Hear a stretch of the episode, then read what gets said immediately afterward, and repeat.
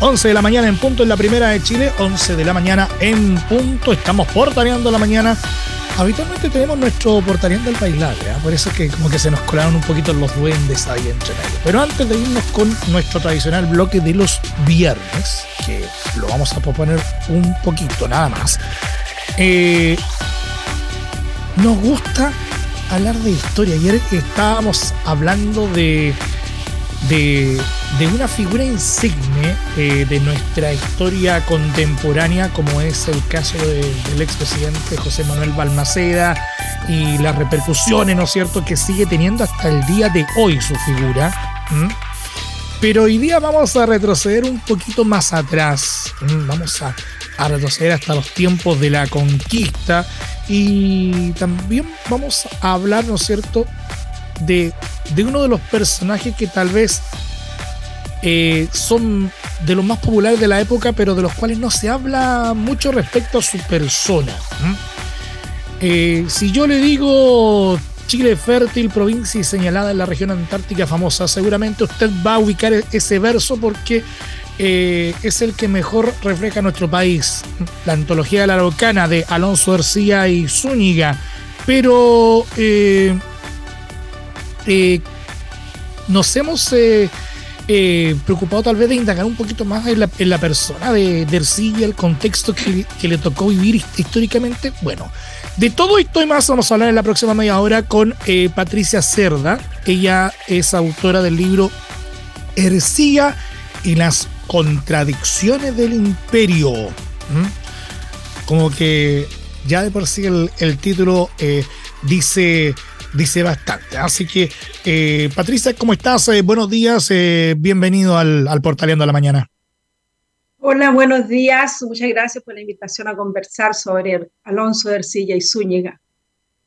dime, ¿qué te, qué te motivó a, a escribir acerca de un personaje como, como Alonso Ercilla y Zúñiga, siendo que es como bien, bien difícil en general hablar eh, o en este caso escribir, eh, una obra eh, basada en los tiempos de la conquista, de donde no hay mucha documentación a la cual echar mano. Bueno, Alonso Ercilla es un personaje icónico para nosotros, ¿verdad? La Araucana, como tú dices, es casi una acta de, acta de bautismo de la cultura chilena. Nosotros nos sentimos identificados, sobre todo cuando dice que el territorio está por eh, por gente habitada que no ha sido por rey jamás vencida, ni a extranjero dominio sometida, y que la gente que produce es tan gallarda, soberbia y belicosa, dice. Dice cosas que nos gustan. Y mm, ahora, a pesar de ser tan importante, lo tenemos muy abandonado. Sabemos muy poco de él. Eh, cómo era su personalidad, qué lo motivó a venir aquí, cómo escribió la Araucana, cuál era su relación con Chile, cuál era la relación con España. Bueno, eso me motivó a escribir esta novela porque es una novela histórica, mi séptima novela. Y bueno, yo eh, desde hace tiempo en, estos, en, estos, eh, en estas ficciones estoy tratando la memoria cultural. Estoy eh, recreando, reinterpretando nuestro pasado, nuestra historia, porque eso es lo que tiene que hacer la novela histórica. Y bueno, y, y me gustan los desafíos, a mí me gusta escribir sobre temas difíciles, temas centrales, temas puntuales, sobre los cuales no sabemos mucho, y ahí está Arcilla. Eh, esto partió, sí, tengo que decir, de un viaje a España, nos invitaron a España a Carlos Tromber y a mí, dos eh, escritores de novela histórica chilena, un viaje bastante oficial del Ministerio de Cultura, y allí nos hablaban de Arcilla, y nosotros los chilenos solo sabíamos lugares comunes. Entonces esa yo diría que fue como la causa gatillante. Yo, bueno, yo quiero aprender más sobre él, meterme en este en este proceso de escritura de la Araucana y lo que significa para Chile. Y bueno, y qué mejor que hacerlo en el, en el marco de la escritura de una novela. Ahora bien, el, el, como, como, te digo, este es un, un, trabajo, digamos, de alta complejidad, ¿no es cierto? Eh, eh, toda vez que eh, ha costado mucho recrear eh, la historia de, en, este periodo de la conquista y posteriormente de, la colonia. Eh, eh, este, ese, ese periodo de, de la historia que pareciera ser que ahí es donde debería estar la esencia de nosotros como chilenos, curiosamente, ya sea por, por, por, el paso del tiempo o, tal vez por, porque los documentos no fueron apropiadamente conservados por la razón que sea, sencillamente cuesta, cuesta indagar escudriñar eh, el, cualquier información que pueda ser relevante de esa época. No cuesta tanto. Déjame corregirte. tenemos cuatro crónicas, ¿verdad? O sea, tenemos a la Araucana y tenemos a, las, a los tres cronistas que acompañaron a Valdivia y estuvieron en los primeros eh, años, décadas de la conquista, que son Mariño de Lovera, González eh, Mormora Marmolejo y eh, Jerónimo de Vivar. Por supuesto que yo leí a los tres y los comparé para ver qué es, qué hay de cierto y qué hay de mito en la Araucana. Bueno, en la Araucana hay mucho mito, porque eh, yo vengo de Concepción, te cuento, y en Concepción las calles paralelas al río Biobío tienen todos nombres de caciques o guerreros mapuches que vienen, son sacados de la Araucana, y muchos de ellos descubrí yo que son inventados. O sea, yo al final crecí en un mito, y eso fue otra, otra causa motivante viniendo de Concepción, ¿verdad? Ahora, ¿cuáles son inventados y cuáles realmente existieron a partir de la cooperación con las crónicas? Eso es algo que los, eh, nuestros oyentes tienen que eh, eh, saber después de que lean la novela.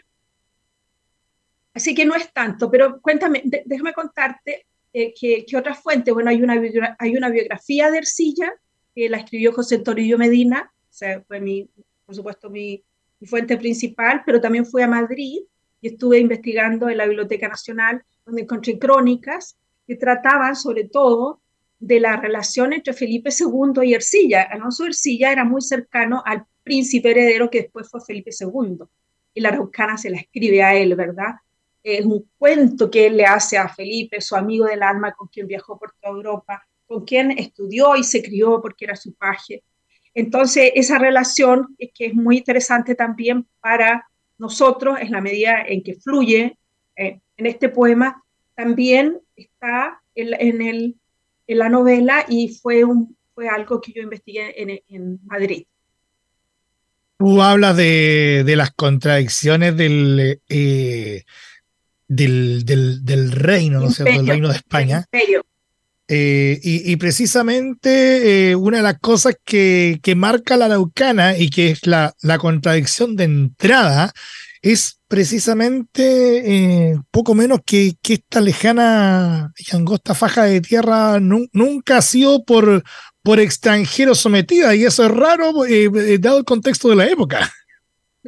Bueno, se refiere por supuesto a, los incas, que los incas estaban eh, digamos, en Chile, cuando llegaron los españoles, cuando Valdivia llegó, toda la cuenca del Mapocho era tributario del Inca, pagaban tributo al Inca, lo aceptaban, digamos así, como autoridad. Eran parte del imperio Inca, el suyo, hasta el río Maule. No pasaron al sur porque los mapuches se lo impidieron. Entonces a eso se refiere con que no ha sido por rey jamás regida ni extranjero dominio sometida. Y hay que decir que mm, lo que también descubrí yo en la lectura, es una lectura, yo, esta fue la segunda lectura que yo hice, la Araucana, yo la había leído antes, pero para escribir la novela la volví a leer con mucha detención, y yo veo ahí que, Ercilla siente verdadera empatía y compasión y a, ratos admiración por los mapuches, a los que él llama araucanos, ¿verdad? Eh, por ejemplo, admira la capacidad que tienen de organizarse, su disciplina, con la, disciplina con que se presenta en las batallas, donde él está presente, él, él no se lo contaron, él está ahí, él está en la compañía de Rodrigo de Quiroga, luchando, ¿verdad?, por el bando español, pero con una, con una curiosidad, él es casi un antropólogo participante. Hoy día existe ah, el antropólogo que se va a los lugares y hace una investigación que se llama observación participante. Yo creo que eh, Ercilla hacía lo mismo porque él sabía que iba a escribir un poema épico sobre este proceso. Y tanto lo sabía que ya empezó a escribir en Chile. Él se fue de Chile con muchas notas tomadas ahí en el, en, el, en el escenario, en la escena, y por otro lado, con interpretaciones, con valorizaciones y, y, con rabia también, se fue con rabia, con su enemigo principal, que era el gobernador García Hurtado de Mendoza. O sea, en esta novela hay un malo, ¿verdad? Hay un enemigo, hay un enemigo de Ercilla, que será un enemigo toda la vida, que es García Hurtado de Mendoza. Eso ya es dramático y es una lástima que no lo sabíamos porque está en la historia, en nuestra historia, en nuestros inicios. Ahora bien, eh, hay, hay un hecho que, del cual siempre se menciona eh, en, el, en, el, contexto de la historia latinoamericana, eh, en donde los españoles llegaron a invadir el imperio inca, ¿no es cierto?, en busca del, del, del oro. El, pero la, pregunta que cabe preguntarse eh, eh, en ese aspecto, eh, ¿Ercilla fue el español que vino a buscar fama y riqueza a América o, fue distinto en el caso puntual de él? Vino por curiosidad. Ese sin duda se puede decir de él. Vino por curiosidad. Él no vino con García Hurtado de Mendoza, tal como lo cuento en la novela. Él se embarcó con Jerónimo de Alderete, que era un conquistador brazo derecho de Pedro de Valdivia, que fue enviado por Valdivia a, Europa a conseguir cosas del rey, a contarle al rey que él había conquistado sus territorios, a pedirle que lo reconociera como el gobernador. Además tenía el encargo al derete de traer mujeres a Chile, porque faltaban mujeres para llevar adelante la conquista, mujeres españolas, ¿verdad?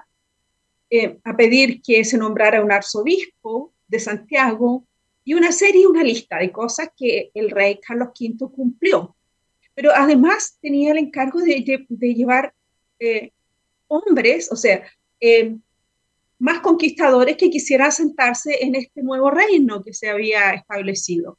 Y mm, se hicieron amigos, ellos se encontraron en Londres, porque en esa época estaba Ercilla ahí acompañando a Felipe, el príncipe Felipe que se estaba casando con eh, María Tudor, entonces, em, viene con él y viene con él quizás para ser su cronista, porque eh, se da cuenta que estamos frente a un hombre muy culto, que habla perfecto en latín, que ha sido educado en la corte, que conoce media Europa, ¿verdad? Y esos hombres cultos se necesitan aquí para atraer la civilización, digámoslo así, porque casi todos los que llegaban eran analfabetos. Em, los, muchos conquistadores, no, no hacía Ercilla, él sí escribía unas cartas muy bonitas, pero muchos de los hombres de la conquista eran campesinos que no sabían leer y escribir. Entonces se necesitaba gente culta y por eso traen Ercilla. Pero en el camino sabemos que se muere Jerónimo de Alderete, o sea, se muere el aliado que había traído Ercilla y él se queda solo, solo. Y fuera de eso, él cree que García Hurtado Mendoza heredó, eh, eh, envenenó a su amigo. Entonces, con eso ya eh, ya tenemos el conflicto. Él sigue en su decisión de seguir hasta Chile, de venir a Chile, porque a eso se embarcó, sigue fiel a su proyecto, digámoslo así, pero no sabe en realidad qué él espera y no espera tampoco nada de García Hurtado Mendoza, porque se da cuenta que es su enemigo. Y así lo trata el Araucana, ¿verdad? Lo trata de cruel, de egoísta, de vanidoso, lo trata de mozo, capitán, acelerado. Y todo esto era así y está bien, pero el problema es que la Araucana se transforma en un bestseller leído en toda España, en, Italia, en, Holanda, lo que entonces era Flandes, ¿verdad? En Bélgica. Y entonces eh, García Hurtado Mendoza se da cuenta que su honor está en el suelo y trata de corregirlo, ¿verdad? Eso también está en la novela cómo él contrata a Pedro de Oña, nuestro primer escritor nacional, nacido en Chile, un criollo en Angol, ¿verdad? Para que, para que escriba Arauco Domado, que sería como, digámoslo así, como una reescritura de la historia en que él es el santo, el general victorioso, etcétera, y donde él quiere, entonces busca quedar mejor. Estamos eh, conversando a esta hora de la mañana con eh, Patricia Cerda, autora del libro Ercilla y las contradicciones del imperio acá en el Portaleando la Mañana de la Primera de Chile. Eh, la, llegada a Chile, ¿no es cierto?, de, de, de Ercilla fue, me imagino, el hito que marcó su vida o también hay otros episodios que tal vez incluso son hasta desconocidos para, para nosotros. Bueno, lo más importante es la Avenida Chile y la escritura de la Araucana, porque primero que nada es el único libro que él escribió en su vida. Es un libro que escribió en tres partes, ¿verdad? Que la entregó en diferentes años. La primera parte salió en el año 69, 10 años después salió la segunda parte y 10 años después la tercera parte. O sea, se, se ocupó casi 30 años en esa obra y, fue la obra que le dio fama y honor en todas las cortes europeas. Después él se paseaba por las cortes y lo recibían como al gran poeta. O sea, se puede decir eh, claramente que los 19 meses que estuvo Alonso Ercilla en Chile marcaron definitivamente su vida. Sin lugar a dudas, ¿ah? el, no, en vano es eh, uno de los personajes recurrentes de la, de la época de, la conquista nacional.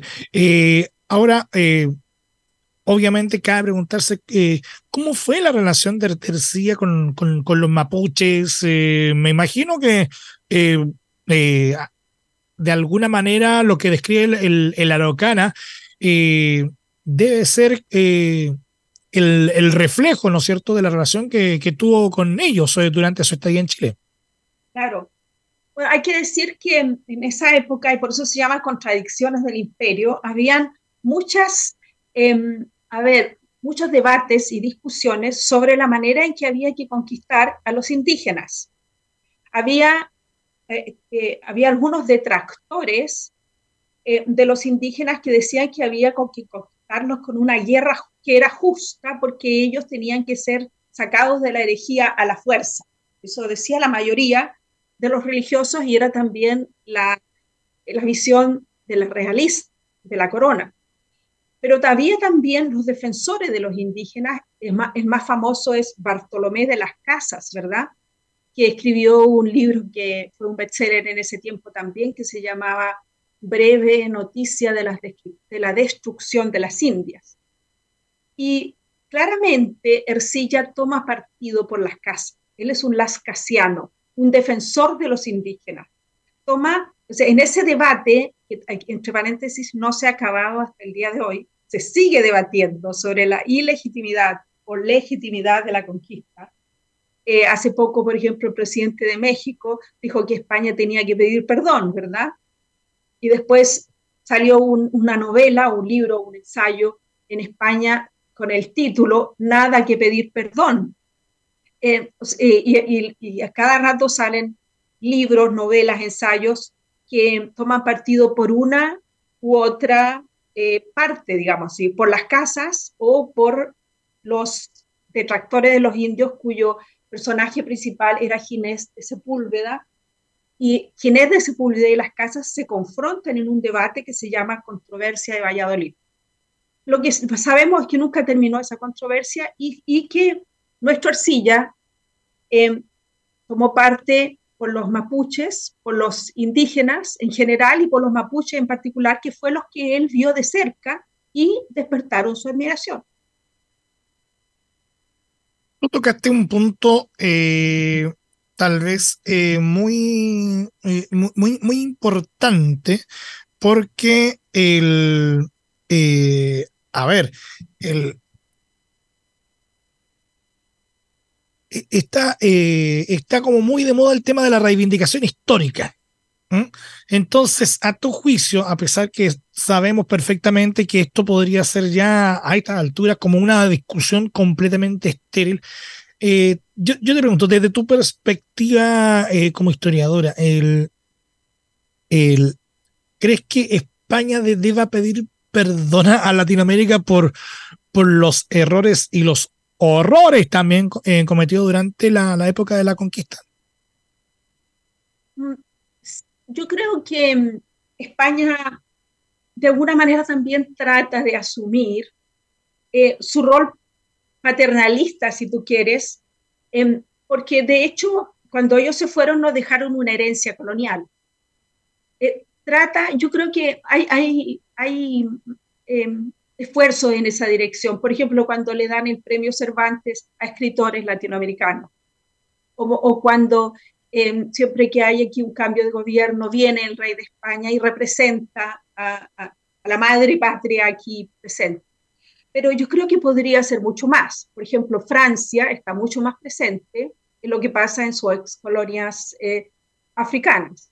Está mucho más presente. Y también yo creo que Inglaterra más en la India, a pesar de que estuvieron mucho menos tiempo y formaron, dejaron menos una, una huella cultural menor que España en, en, América Latina. Yo creo que podría ser mejor, sí, efectivamente. Incluso, por ejemplo, a mí me, me falta un museo en, en, Madrid, por ejemplo, un museo de las Américas.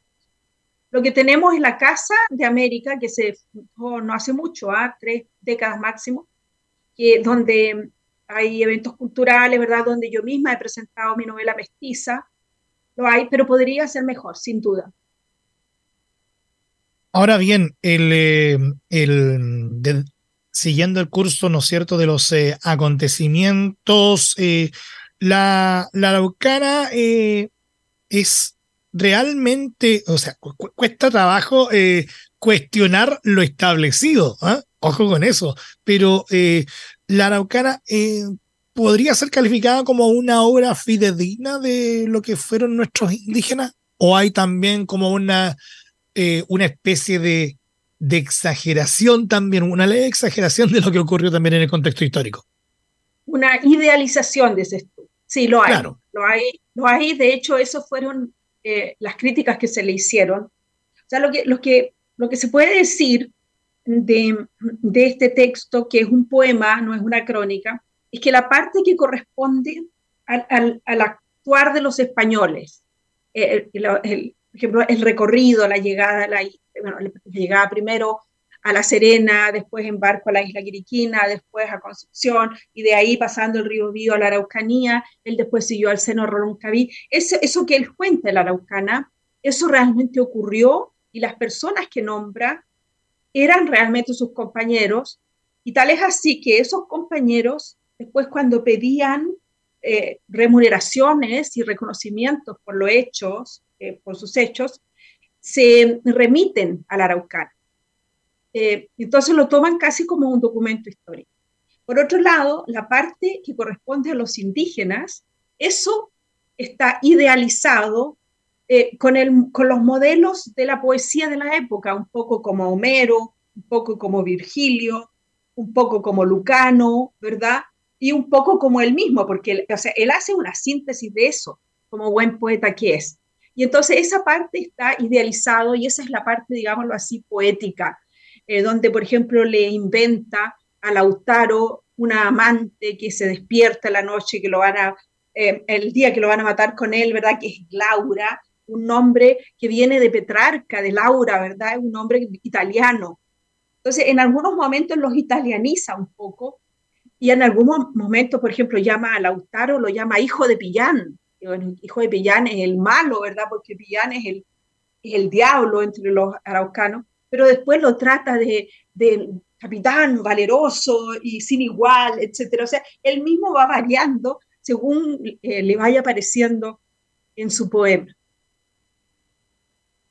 Eh, em, ahora, a raíz de su paso eh, por América, y esto es una pregunta que siempre se cae porque suele suele decirse mucho eso del pago de Chile, que, que, da, digamos, para, para otro contexto histórico, claramente. Pero eh, a raíz de su paso por América, ¿crees que obtuvo el reconocimiento que, que esperaba Arcilla? Sí, no, si eso, si lo, yo creo que Arcilla no se esperaba, porque nadie puede esperarlo. Tú escribes un poema y pones toda tu emoción, todo tu talento, haces un trabajo serio y todo pero después lo que va a pasar con eso no está en tus manos. Él no se esperaba que de inmediato la primera parte de La Araucana es un bestseller en España y se agota en pocos meses, en un país de analfabetos, ¿ah? en un país de nobles y analfabetos, se agota en pocas semanas la primera edición y pronto lo está leyendo en Salamanca. Y luego lo, ahí, te quiero interrumpir un poquitito porque es, una de las, de, las contradicciones que, que, llama poderosamente la atención. O sea, ¿cómo, cómo una obra como la Araucana, ¿no es cierto?, eh, puede haber sido un bestseller en, en un país eh, donde la tasa de analfabetismo era elevada para la época. O sea, ¿cómo se puede producir eso? Bueno, era un bestseller entre los que él sabía leer. Eh, naturalmente, pero ahora, ¿por qué la razón? Porque era lo, es la primera obra ambientada en las Indias, en América, las Indias la llamaban, así llamaban América los españoles, las Indias. Es la primera obra ambientada allí. Todavía no ha salido la crónica de la, conquista de México de Bernal Díaz del Castillo, todavía no ha salido. Eh, todavía no han salido eh, los comentarios reales de los incas. Eh, es, la primera obra poética ambientada allí. Y, y, tanto es así que, bueno, llega a Chile, por supuesto que la traen a Chile, porque eh, se leyó también en toda América, se leyó en el Virreinato del Perú. Y, aquí en Chile motiva a Gonzalo, Gonzalo Mórmola Marmolejo a escribir su propia crónica, su propia crónica. Entonces, es mucho lo que echa a andar, digamos así, y para, para Arcilla sin duda inesperado. Ya, ya me imagino, digamos, cómo tiene que haber sido tan inesperado, ¿no es cierto? El, esto de la, no sé si no sé si la fortuna, pero por lo menos la fama que, que adquirió para la época, eh, eh, que a veces es, es, tan caprichosa, hasta el día de hoy sigue siendo bien caprichosa la, la, la fama, sobre todo para, para quienes no, no la buscan. Claro, bueno, yo estoy muy contenta también a propósito de fama, tampoco la busco, pero esta Ercilla ya está entre los libros más vendidos en Chile, lo cual me alegra mucho, porque me alegra de acercar a este personaje tan nuestro, pero al, mismo tiempo tan lejano, ¿verdad? A los lectores. Me alegra, me alegra mucho eso. Ahora, eh, para ir cerrando, eh, ¿cuál es la trascendencia y el legado de Alonso Ercilla eh, para la actualidad y el futuro, tomando en cuenta, ¿no es cierto?, que cuesta un poquito, cuesta un poquito encantar a las nuevas generaciones con, con lo que es la historia, a pesar que la historia de Chile tiene encanto, me atrevería a decir, ¿ah? el, para, para, uno que para uno que le, que le gusta la historia, obviamente que eh, lo va a encontrar fascinante de principio a fin, pero para el que no está aún ambientado, eh, eh, me imagino yo que es como una, una puerta de entrada bien atractiva para, para quien a lo mejor desea conocer un poquito más del, de la historia de nuestro país. bueno, mira, conocer nuestra historia es también conocer el sentido de nuestra historia y también el sentido de nuestro presente, porque ahí hay un proceso que comenzó en algún momento, ¿verdad? También saber que, eh, de dónde vienen los mitos. El Colo Colo, por ejemplo, el, equipo de fútbol más importante viene de un cacique sacado de la Araucana. Eh, Lautaro era tan importante en la época de la independencia, la logia lautarina, ¿verdad?